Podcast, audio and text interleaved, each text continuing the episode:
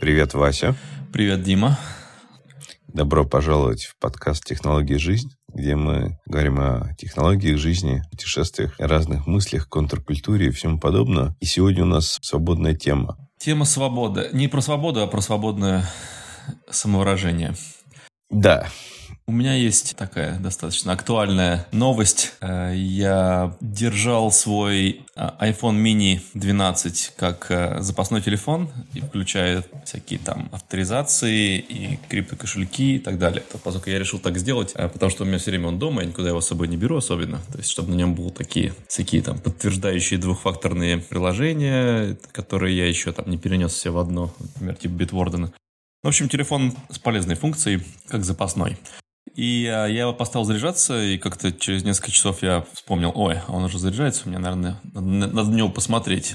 Беру его в руки, а на нем такая надпись, типа, температура очень горячая, подождите, пока телефон остынет, перед тем, как его использовать. Действительно, в руках он очень горячий, я его тут же положил в холодильник, не в морозилку, а в холодильник так, чтобы он побыстрее прохладился, но когда я вынул его из холодильника через час, он уже был с черным экраном и больше пор не включался. Вот, и вот, э, то есть, как бы его сгорела плата каким-то образом от перегрева. Почему не сработала внутренняя защита от, э, не знаю, от провода или от чего? Непонятно. В общем, я сегодня отнес его в ремонт. Обещали через 2-3 дня починить. Сказали, что по их диагнозу это э, Logic Board. Странно. У меня такое было летом несколько раз, особенно если он на магнитной зарядке лежит, он может быстро нагреться. И такое было в машине. Чаще всего происходило, когда на солнце. Но так... А у меня такого ни разу не было за пределами Флориды.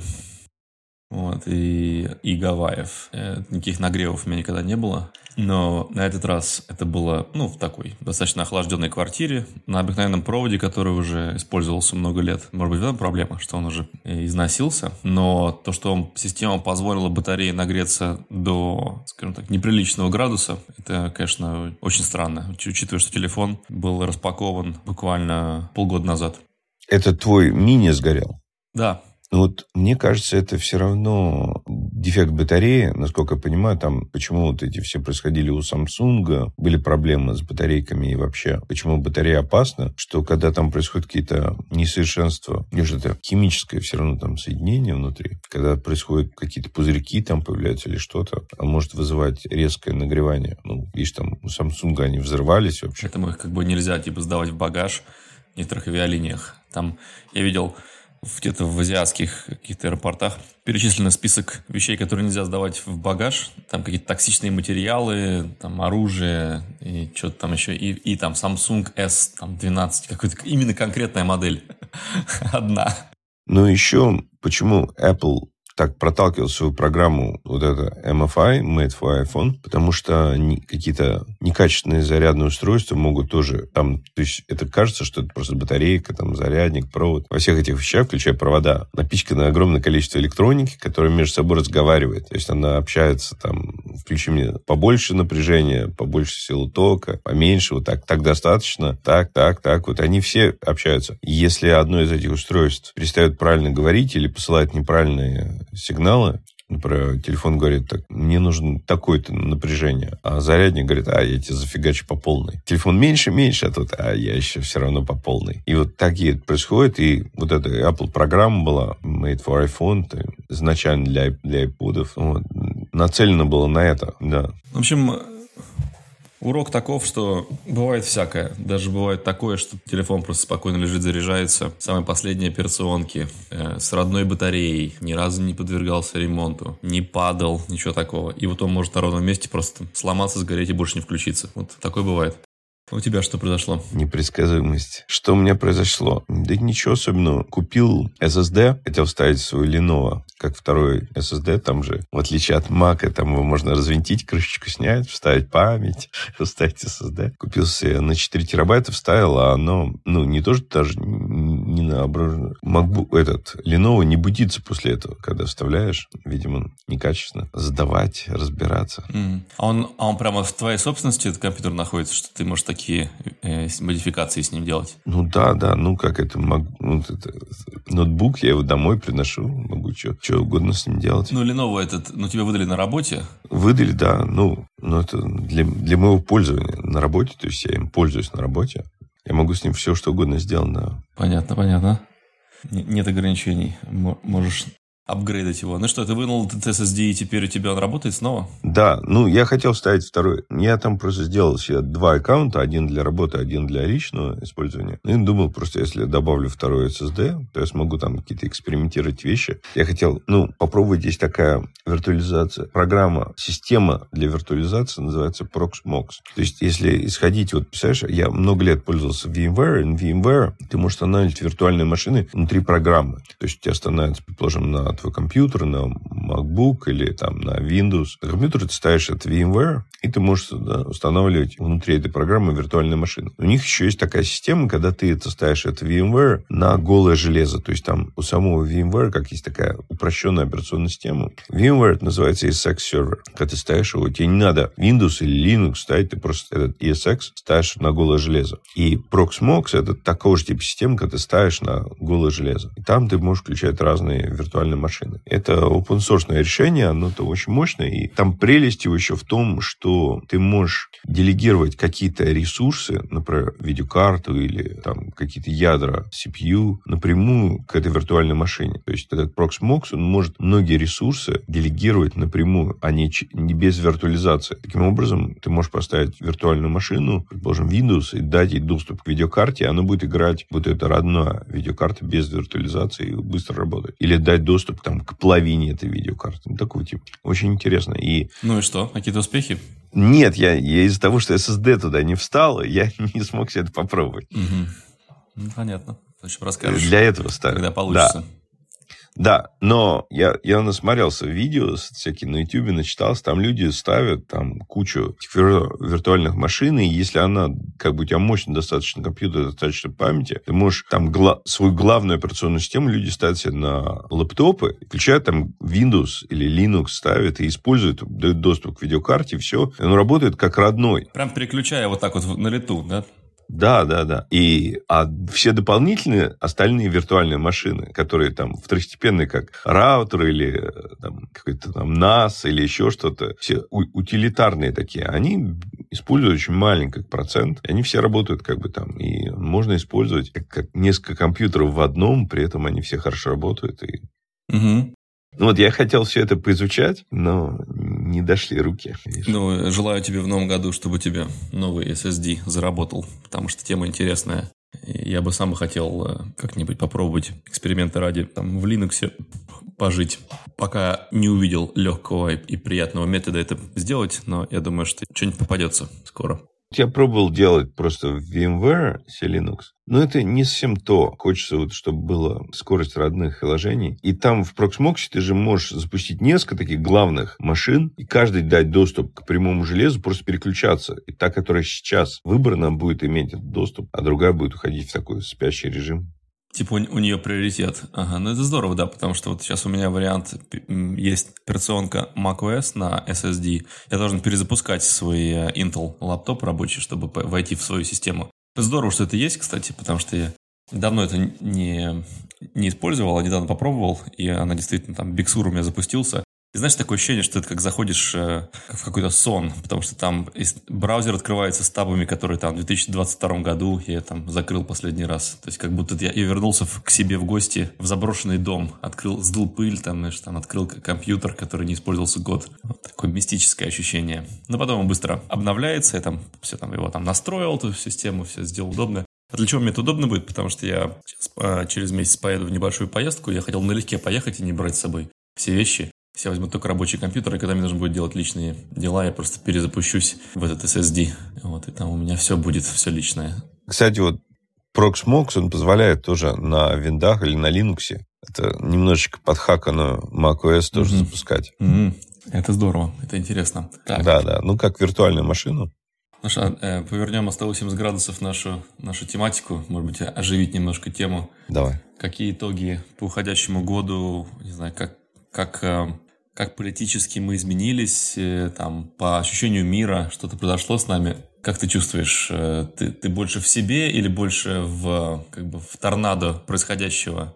Ну, у меня сейчас моя личная жизнь стала гораздо более занятой, и я, конечно, не настолько близко слежу с тем, что происходит в мире. Я, конечно, все знаю, и ужасы происходящие увеличиваются, и я стараюсь над тем мало с кем спорить и обсуждать только с близкими друзьями. У меня все равно, конечно, есть сильная, скажем так, политическая позиция на все темы. Вот, но я просто мало с кем делюсь над тем. Да, я вчера посмотрел новый стендап от э, Ники Жервейса, который э, известен своими талантами в области комедии, создатель «Офис» сериала, как британского, так и американского с э, там, миллиардной аудиторией. Вот. И его стендапы, они, как правило, очень такие белая ворона, черная овца. Он идет против мейнстрима и пытается как-то все интеллигентно через свой э, британский фильтр, аристократический, э, всякую дичь э, проталкивать, о которой он думает ежедневно. И поэтому мне он очень нравится, потому что он такой довольно смелый. Он может, как говорится, как бык в магазине китайских сервизов, который является Голливудом, побегать, все поразбивать чертям, а потом сказать «I'm British». Вот. И я вообще не, не про ваши дела, я, я не из вашей страны, но у меня есть мнение. Он он же прославился, когда он там на Оскарах выступал, он был ведущим номинации Оскаров, там, когда это, и он, как бы у него была вступительная речь, и он обосрал всех вообще, кто там был. Вроде как это прямой эфир, все, вроде как комедия. Ну да, это было такое необычное. Да, называется «Армагеддон», его новый, новая его комедия. И мне кажется, она очень элегантно выполнена, потому что он заставил меня поверить в том, что он импровизировал. В то, что он импровизировал на сцене. Хотя все было, конечно, идеально отрепетировано. Вот, и это, это прям было высший пилотаж, как он там играл с, с аудиторией. Там, по-моему, было пару, парочку таких затригеренных, затригеренных таких людей, которым не нравилось то, что он говорит, но он очень, опять, изящно с ними обошелся, так прям мне понравилось. То есть многим комедиантам можно поучиться, как, как, как, как с гуся вода э, функционировать на сцене. Мне точно надо поучиться такому, потому что вот соединяя эти две последние темы, я хотел бы не бояться высказывать свои мысли более смело. Я боюсь почему-то, я не знаю, вот мы вроде подкаст ведем, я Телеграм пишу, еще кучу, где пишу, и все. И все равно у меня постоянное ощущение, что я стесняюсь сказать, что я на самом деле думаю по какой-то причине. Даже, даже не знаю почему, да. Мы можем на один уровень глубже капнуть если, если представить, почему, может быть, а, из-за того, что я предположил например, чтобы меня останавливало это. Мне не нравится, когда приходят меня критиковать, там, когда приходят люди там с пиками, там, с копьями меня, меня колоть. Особенно если у них есть какие-то доводы, которые я считаю адекватными. То есть я думаю, ох, меня прям в сердце. То есть меня недостаточно толстокожий, чтобы это все воспринимать легко, поэтому я избегаю заранее выражать свое мнение, чтобы не связываться с этим. Не, у меня наоборот, я очень люблю, когда меня критикуют и со мной спорят. Мне нравится. То есть я бы хотел, чтобы со мной спорили, но конструктивно. То есть не абстрактно говорили, ты, Дима, там, идиот, и не понимаешь, а там все с тобой все понятно, а говорили конкретно. То есть даже, кстати, вот одна из последних книг, которую я послушал, это Джулия Галев. «Мышление разведчика» по-русски переводится, это «Scout Mindset». Потрясающая книга. Не могу вспомнить, кто мне ее посоветовал, но книга совершенно вообще просто... Какой-то разведчик. Ну, она о том, то есть там суть книги в том, что у нас есть всегда есть мышление, когда мы хотим защищать свое мнение, это вот какое-то мышление солдата, да, а если мы хотим не защищать свое мнение, не, не стараться там показать, как мы правы, что у нас хорошая репутация, а хотим как раз разобраться, как на самом деле, то вот это, это мышление разведчика, то есть скаута. То есть ты пришел и составляешь карту местности. Ты не должен в этот момент говорить, что ты самый сильный солдат на этой местности. Тебе надо составить карту, где свои солдаты, где враги, там опасно, там не опасно. Вот, там, вот. И наиболее разобраться, вот об этом книга, о том, как это делать на самом деле. Потому что иногда, как бы это нужно, иногда, наоборот, нужно иметь вот этот mindset солдата, то есть мышление. И почему, как бы, это... Ну, там много на эту тему рассуждений, как бы, очень интересно. Вот. И как раз я, слушая эту книгу, понял, что мне нравится, когда меня критикуют, на самом деле. Это еще с Art School пошло, то есть потому что это помогает тебе выйти на более хороший уровень, если ты не готов выслушать критику конструктивную. Просто проблема в том, что большинство людей не готовы высказывать конструктивно. То есть в свободном... Почему Твиттер считается таким токсичным? Что там люди просто приходят и троллят тебя. Ну, там, или обзываются, или на личности приходят. Это не конструктивная критика, которую хочется слышать. Но тебя она отталкивает до такой степени, что тебе ну, не опять... хочется связываться с ними даже. С этими неконструктивными троллями. Нет, нет, нет, вот я даже этого не очень боюсь, я таких могу игнорировать. Это я научился довольно неплохо делать. Мне, мне вот, если пытаться разобраться, мне кажется, вот опять, почему на подкасте я не хочу ну, про политики говорить? Мне кажется, что у нас просто другая тема, и из уважения к нашим слушателям не хочется их утомлять темой, которая не подходит к нашим подкастам. Ну, примерно так. Угу. Мне нравится такой подход. Если, да, ну, то есть, если бы я хотел говорить, мне стоило бы завести подкаст на политическую тему и там разговаривать. Почему я такой подкаст, например, не завел или не открыл канал? Ну, потому что это очень большая тема, и о политике надо, чтобы беседовать, надо быть в курсе, читать очень много новостей. Я не всегда это делаю на достаточно постоянной основе. То есть, получается, что я немножечко некомпетентен на эту тему, не хочется рассуждать. И так острая тема, легко много кого обидеть. Вот. И я мало чего могу привнести. У меня есть свои убеждения очень четкие, которые общие. Вот. И я вот у себя в Телеграме пытаюсь. Как бы у меня одна из целей в жизни вообще, в целом, это разобраться, как устроен мир и что происходит. Это я пытаюсь сделать. И не всегда... Ссылка в описании. Всем срочно подписывайтесь на канал 200 с полей. А, кстати, я хочу тебе предложить в прямом эфире а, добавить в твое лого 200 чтобы типа там как-нибудь вмонтировать туда, чтобы ее можно было визуально угадывать, даже не читая, понимать, что это твоя иконочка. Да, надо. Ну, у меня, кстати, вот предложение к нам для нашего подкаста. Вот сейчас будет Новый год. Вот у нас последний выпуск 23 года. Чтобы на 24 год нам, может, надо музыкальные заставки обновить и там поменять какие-то картинки, может, стиль. Что ты думаешь на эту тему? Освежить? Да. Да, окей, можно. Ребрендинг сделать. Можно вообще ну да, мы обсудим это отдельно. Да. Я за. Я, на самом деле, в этом году стал гораздо меньше разных подкастов слушать. Например, у меня количество подкастов, на которые я подписан, очень сильно сократилось. Из-за этого тех, кого я слушаю, стали иметь более важную роль, на самом деле, видимо, в этом всем. Да, да. И я тоже стал гораздо слушать меньше, меньше подкастов. Мне очень трудно угодить стало по сравнению с раньше, когда я пожирал подкасты там практически любого типа. Э, мне казалось все интересным, но гораздо больше казалось интересным. Сейчас у меня маленький набор, и, и я еще стал таким с ним скептиком, э, чтобы воспринимать любых профессиональных вещателей как э, авторитетов у меня уже немножко сложнее завоевать. Но есть несколько, когда... То есть я, я стал меньше слушать технических подкастов, это точно. Вот, и в этом году еще меньше. То есть, которые говорят о технологии. Э, можно даже сказать, я не слушаю ни одного сейчас. Э, как мы... Я просто сегодня вспоминал, как э, мы с тобой были очень связаны через э, Джона Грубера и Daring Fireball, и вот The Talk Show. Это было очень важное шоу, которое нам, ну, по сути, нас вдохновило сделать этот подкаст в какой-то степени. Вот. И я вот абсолютно не слушаю и не в, не в курсах. И иногда я блог посмотрю, что там последнего у него. И на, настолько иногда, что это просто, я даже не знаю, когда последний раз это было, но меня обратно не затягивает. И как- как-то вот так вот с подкастами стало. Я тоже его почти перестал Грубер слушать. Я слушаю, у меня из технического, у меня Бен Томпсон, конечно, лидер во всем. И он, он развил свою платформу, у него там куча разных подкастов. В том числе у него есть подкаст с Грубером. На двоих они делают. Два раза в неделю по 15 минут выпуски у них. Тот самый проект. Это вот то, как я слушаю. Да, there, uh, Dithering. Dithering, да.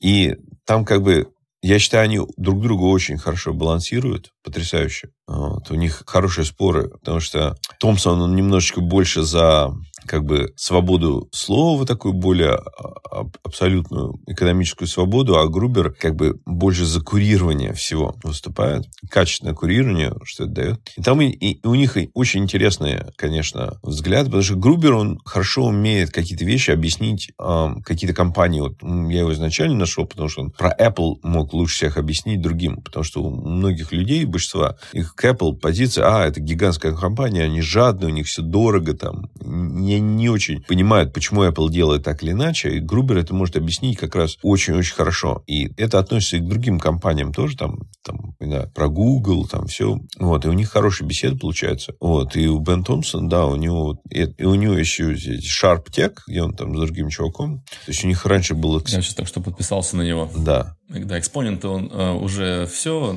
на, на кладбище. Его экспонента, по сути, нету. Да, по сути, нету, да. Вот Sharp Tech, и еще есть вот хост, который это Эндрю Шарп, а он ведет Sharp China, то есть тоже интересный подкаст, где про Китай. Но это там частично технологически он, потому что они обсуждают там вот эти тайваньские вещи, какие-то там процессоры тоже затрагиваются, но там больше как бы такое политическое. Ну, в общем, кто по-английски может слушать, советуем Бена Томпсона, например, Sharp Tech. Это легкий, легкий заход, бесплатный подкаст, регулярный и динамичный. Я немножко послушал, но сейчас я вот стал подписчиком, теперь буду, буду слушать. Потому что я все-таки Бена Томпсона доверяю. Он ни разу меня не разочаровал с точки зрения морали. То есть он, ну а уж тем более с точки зрения технологической подкованности и способности анализировать и предсказывать будущее. Он, наверное, один из просто самых талантливых талантливых, и даже не верится, что такие суперлюди бывают, и при этом он абсолютно не заносчивый, а очень даже доступный, как бы он звучит как, ну, почти как, как один из нас, то есть он не из, не из категории каких-то там сверхлюдей, которых нужно там со словарем э, разбирать, он вполне нормально объясняет все. Да-да. Достаточно доступно. Еще я как по-прежнему слушаю этот хардкор history. Он регулярно выходит сейчас? У него там последний выпуск про викингов, там, то есть вторая серия длиной в 6 часов, вторая часть. То есть как аудиокниги, на самом деле. То есть если ты соединяешь три части по 6 часов, хорошего размера аудиокнига. О, да. Да, он потрясающий. Мне, мне нравилось, когда у него выходили комментарии на текущие события, типа там What's Going On, там или что-то такое. Это другой подкаст его был, назывался Common Sense. Common Sense, да, его, его очень, ну, нерегулярно он выпускал. И, по-моему, больше не делает, если не ошибаюсь. Хотя я проверю сейчас. Давно не делал, да. В ковид, мне кажется, он последний да, делал. Он, он здоровский подкаст, как раз он здорово все объяснял. Да, уже больше года к сожалению, прошло с тех пор. Вот. И да, ну, в общем, YouTube меня очень сильно затянул э, как платформу потребления. Я думаю, что это номер один у меня. Я вообще из всех приложений, которыми я пользуюсь. Да, я на самом деле убрал уже, уже давно с телефона почти все социальные сети, ну, вот, кроме Телеграма, можно так сказать. Ну, YouTube я с телефона стараюсь не смотреть тоже, чисто умышленно. Еще я Threads немножко экспериментировал, вчера открыл. Но у меня как бы там, не знаю, это я Инстаграм да, уже сколько, год два с половиной не пользуюсь. Ну, там же Threads через Инстаграм сделано, и у меня там какие-то подписчики автоматически появились. Я там пробовал, там, может быть, три поста написал так чисто для пробы. Но если ты заходишь, там можно зайти в таб, где ты за тем, кем следишь. У меня там пусто практически никого нет. Там, может быть, раз в месяц кто-то что-то напишет. То есть вообще никак полностью мертвый. То есть, хотя некоторые рассказывают, Threads там заменяет Твиттер, ну, даже смешно сравнивать. Но там можно зайти и посмотреть, когда они тебе вот этот автоматически предлагают, и их алгоритмы, это просто сплошное зло, потому что они предлагают каких-то идиотов абсолютно вредоносные. То есть э, какие-то споры в интернете с наездами друг на друга. Там, я не знаю, почему они решили мне это показывать, и вроде как, и я, и там же, знаешь, современные алгоритмы, не дай бог, где-то на каком-то посту неправильно затормозил на 3 секунды, не посчитаешь, что тебе это нравится, и все. Тебе потом будут это в течение там полгода показывать. Э, Threads я сразу списал как что-то абсолютно неважное и ненужное в моей жизни, но э, поскольку я иногда пользуюсь Инстаграмом, и по словам иногда я подразумеваю каждый день, э, ну, не каждый час хотя бы. Threads, они, да, они решили Threads продвигать сильнее, с напором, и они делают так. Они берут посты, которые уже зарекомендовали себя, у которых много каких-то реакций, и они его так транкейт, то есть они отрезают все, что больше двух или трех строчек, и тебе, типа, нужно дочитать, а там такие какие-нибудь кликбейты просто заманивают тебя, там, типа, там, три страны, в которых вас убьют завтра, и там прям номер один, и три точки стоит, вот. И, и, ты, и ты нажимаешь туда, и он переходит тебя заставляет Threads скачать. А я не хочу этого делать, я, я против этого Threads, поэтому я уже перестал реагировать на эти заманухи. Но они каждый там, каждые 10 постов на, на Инстаграме будет вот такой вот, типа, цитированный такой виральный thread. В общем, пошли они куда подальше. Да, Твиттер меня тоже не радует. Там, как, я, я не знаю, но как-то вот подсдулись социальные сети для меня, я не знаю, в Телеграме мне сильно не хватает Discovery по-прежнему. То есть они вроде как Дуров как недавно... Хотя они ввели сейчас, да, что... похожие каналы. Можно... Да, но это не то же самое. Мне, вот мне нравилось, как в ЖЖ был и в Threads даже сейчас. Ты, надо иметь такую возможность. То есть прикол стоит в том, что вот у меня есть какие-то каналы. Если кто-то видит, как я даже комментирую в Телеграме, там можно кликнуть на мою иконку и открыть мой профиль. Там будут видны мои сторис, но не ясно, какие у меня есть каналы, если они есть. Ну, там не у меня, а у кого угодно. Нельзя посмотреть, на кого я еще подписан, где я еще комментирую. Это, это как раз интересно. То есть сделайте хорошо, сделайте, что это по умолчанию выключено. Но если я хочу делиться с этим, то почему? Это через то, как можно было найти всегда что-то интересное. Ты видишь, кто-то что-то говорит по делу, ты хочешь посмотреть, что он еще, читая, что он еще говорит. Это как раз самый лучший вариант. И в Телеграме этого совершенно нет. И как так неудобно. Я так понимаю, что каналы, эти каналы должны быть достаточно продвинутыми, чтобы получить эти рекомендации, потому что я захожу к нам с тобой на канал, и у нас такой нет функции похожих каналов он не, не предлагает. А вот я к Тае, э, к моей двоюродной сестре захожу на ее канал «Баечки от Таечки», и у нее есть такая функция, и предлагается там Infinite Scroll, там нужно много-много-много смотреть, потому что он понял, про что ее канал, и он предлагает что-то похожее про китайский язык, про чай. Вот, видимо, нас с тобой еще трудно понять э, алгоритму, о чем мы. Кстати, тоже хороший вопрос, да, то есть у Таи, у нее, например, выработался, вот этот выпрямился курс, понятно стало, что у нее китайский язык, чай и наблюдение Азию. То есть у нее вот, в принципе, все вот вокруг этого. Начиналось с поэзии, с каких-то песенок, но сейчас вот это вот перешло в основном на, на чай, китайский язык. Еще крафт, там, типа, как вышивать, там, делать что-то свое, там, красить. Вот. Э, и... Ну, у нее много рассказов про Китай вообще, про жизнь в Китае. Как бы это интересно, мне кажется, тоже. Про ее жизнь в Китае. Стала специализацией. Да, и она все-таки Gen Z, у нее, по-моему, Gen Z, да, получается, если она 90-х годов.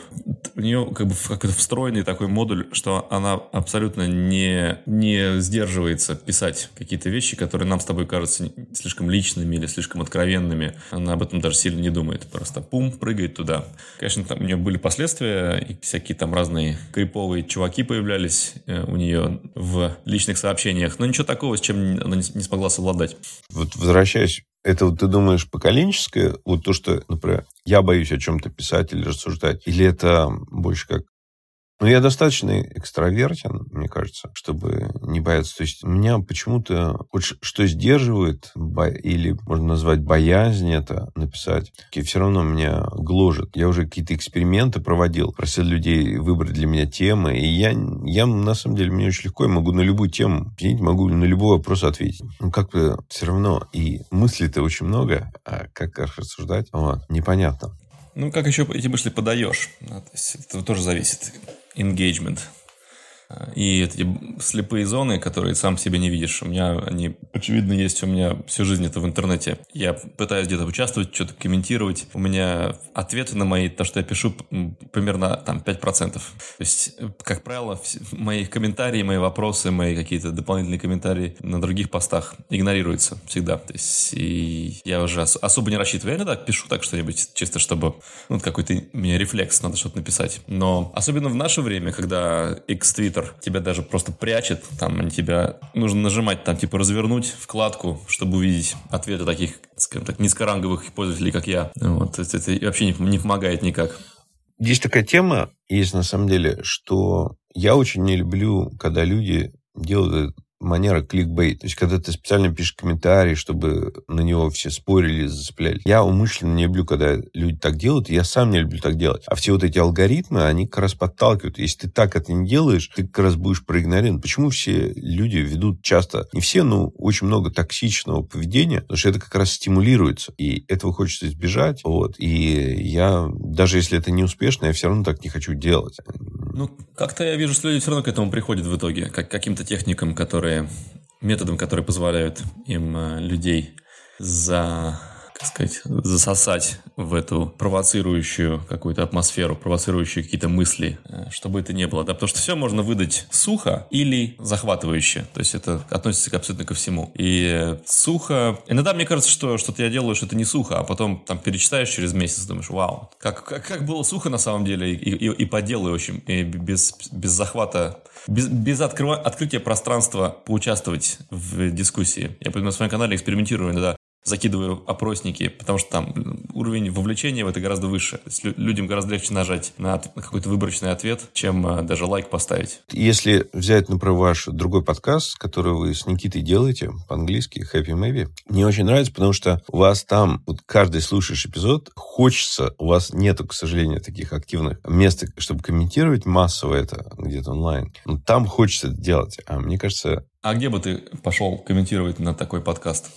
В идеале в идеале, на самом деле, мне не хватает вообще в мире подкастов, чтобы был такой, знаешь, прозрачный механизм комментировать все, что угодно. Вот эту роль же выполнял Твиттер одно время. То есть люди в Твиттере комментировали все подряд. Они смотрят там, на футбол по телевизору или слушают какой-то подкаст, презентацию Apple. Они идут в Твиттер, и там это получается комментарий. И в зависимости от того, на кого ты подписан в Твиттере, у тебя получается свой частный канал комментариев. И Твиттер для этого хорошо работал. Но сейчас Твиттер теряет эту роль активно. И для русской русскоязычной аудитория тоже раздробилась, и с поколениями это раздробилось. И Твиттер, он больше для таких журналистов и комментаторов, блогеров там, а простые люди это там не делают, и нет такого естественного места. Для меня написать... Ты пошел бы на сайт э, в комментарии к нам писать что-нибудь под э, ну, эпизодом? Понимаешь, может быть, теоретически да, но, опять, если ты заходишь на сайт комментарием, да, ну, это та же самая проблема, как у нашего у этого подкаста, да, у нас есть вроде как канал, из-за того, что там мало активности, люди стесняются дальше писать. Там появляется активность, например, там 10 человек написали, остальным будет легче писать, вот, потому что, ну, как бы по статистике видно, на люди заходят, там, кто-то там, знаешь, там 20 эпизодов прослушал или там активно там их переслушал, там какие-то, вот прям это ви- видно по логам каких-то странных городов, там, там, я помню, из Сингапура или еще откуда-то, из... Э, из Израиля. Боливии, там, из Израиля, откуда угодно. То есть там из каких-то там мест в США, в России, в Украине, откуда-то есть какие-то отдельные пользователи, которому много уделяют. Мне кажется, если человек просто изначально много прослушал, у него наверняка есть что возразить или спросить, но люди стесняются это делать, потому что нету живой беседы. И вот с вашим подкастом Happy Maybe я бы хотел бы, чтобы было какое-то место, естественно, но просто идти на веб-сайт подкаста, это не всегда удобно. Если я его слушаю у себя на платформе, идти там, регистрироваться, даже запоминать, это не так удобно. нет этого правильного места. Эту, роль раньше играл Твиттер. Но из-за того, что Твиттер теряет свои позиции, это, эта роль растворилась. В общем, нигде бы ты не, сейчас не стал э, комментарии оставлять. Ты просто подумал бы об этом. Да, да. Ну, то есть, почему я это не делаю? То есть, меня распирает иногда это сделать, но я это не делаю, потому что нет очевидного правильного места. Угу. Да, ну, интересно. Посмотрим, в 2024 изменится что-то в этом плане или нет. Потому что я, например, не особенно заинтересован становиться там платным пользователем x.com и переносить туда всю свою активность. Хотя я по-прежнему каждый день хожу на посмотреть на мою ленту. Я не вижу себя сильно на, в каких-то дискуссиях на, на Твиттере. Комментарии, да, там нужно регистрироваться, всегда непонятно. Один раз зарегистрировался, в следующий раз не помнишь, то ли ты пользовался Гуглом, чтобы зарегистрироваться, то ли там Apple, то ли ты пароль ввел с, с email, то ли Твиттером. Вот это все тоже, конечно, не, непонятно. Если дис дискассом пользоваться, например, да, то есть это все как-то... Телеграм-канал как к чему-то. Я, например, не участвую активно ни в каких телеграм-каналах, кроме как, которые я сам создал. Вот, я, я, я тоже не мое. Я не люблю прыгать в большие дискуссии. Как ты говоришь, никого нет, поэтому никто не пишет. А для меня наоборот, когда слишком много людей, я тоже не, не пишу. Для меня слишком много. Да-да-да, это тоже так. Оно слишком мало плохо, слишком много плохо. Но, мне кажется, он, вот самое правильное было, вот опять вспоминая старые времена, хочется как пенсионер уже, Лучше всего начинается, когда маленький канал, там комментарии, они органически растут, потом становится больше, ты все равно еще помнишь этих других комментаторов, ты знаешь, что они другие пишут, это естественно разрастается. Facebook, мне кажется, эту роль хорошо тоже играл. Одно время, когда, может быть, там, не знаю, лет 10-15 назад, когда Facebook тоже такой еще был более релевантный, чем сейчас. Вот, когда, когда ты помнил других комментаторов у кого-то, а, ну, в комментариях, можно было вспомнить, а вот этот человек все время это толкает, с ним можно поспорить, вот этот вежливый, этот невежливый, с ним лучше не разговаривать, там, ну, такого типа. Но может это опять родиться, потому что это людям нравится это общение, вот, может метавселенные это привнесут как-то. Может быть, да, может быть. Да, интересно. Как-нибудь мы обсудим. Если новости в плане того, что организуется общий протокол, который между разными компаниями метавселенной позволит людям там, там, аватары переносить, какие-то ходить в магазины в одной метавселенной, а товары оттуда притаскивать в другую. Ну, и, или вообще все это в одной метавселенной происходит, просто с разными входами. Ну, мне интересно потом как-нибудь поднабраться информации и, и обсудить. Ну, было же вот это как бы псевдо-платформа Дискус, которая твои аватарки в разные комментарии. Ты приходишь на какой-то сайт комментировать, а там твой аватар и ты уже, все. Ты уже логинил с другого сайта, да. есть, да. да. Ну, вроде как это хорошая система, она не доделана до конца. То есть, она вытягивает твой аватар, но нет системы. И, по идее, вот этот Мастодон или вот этот тоже Threads через вот эти открытые протоколы могли бы это сделать, что у тебя как бы есть единое поле комментирования, но так, так и не доделано. Но в метаверсах люди попытаются это сделать каким-то образом. Посмотрим, как удачно. Посмотрим. Хорошо. Ну, хорошо. Покрыли много тем. Тебя с наступающим Новым годом. Это более похоже на наши обычные беседы, потому что если люди думают, о чем беседуем, мы же с тобой много общаемся, помимо подкаста. В подкасте у нас всегда какая-то более такая предвзятая тема, а в обычных разговорах у нас обо всем подряд. И мы как раз уже не стесняемся, мы можем обсудить и о политике, о каких-то взаимоотношениях, о, о психологии или еще чем-то. Критика культуры продуктивности, да. Да. Не готов я как-то на эту тему открыто все равно говорить в подкаст. Не знаю, что меня может подстегнуть. Может, и, может, и правильно. Не, ты знаешь, это, это, это, это также открывается дверь к какому-то изменению формата, там, типа, а хочется ли быть вот в этом новом формате, который, там, вот один раз ты все выложил, обсудил, там, ну, вот, теперь ты должен как вроде как быть на гребне волны, там смотреть на все изменения э, этих тем, на влияние, кто там что сказал. Может быть так, оказаться. А может быть, вся позиция будет выражена, а дальше там уже особо добавить нечего. Манифест, вот он. Есть, не так уж часто меняется у нас мнение, чтобы прям из этого делать большие дискуссии. Но я, ты сам знаешь, Стас, я тоже не, не любитель большой говорить о политике, особенно с уверенным, уверенным тоном, тоном Потому что, что я знаю? Я знаю какое-то поверхностное. И также предвзято, предвзятость. Я впитываю те куски новостей и э, лекций, которые уже заходят изначально мне по какой-то причине. Вот, я, я не очень большой знаток глубокой истории, взглядов с разных сторон, вот, поэтому я не хочу претендовать на это. Но иногда и дилетантское мнение тоже интересно, если оно выражено как-то любопытно.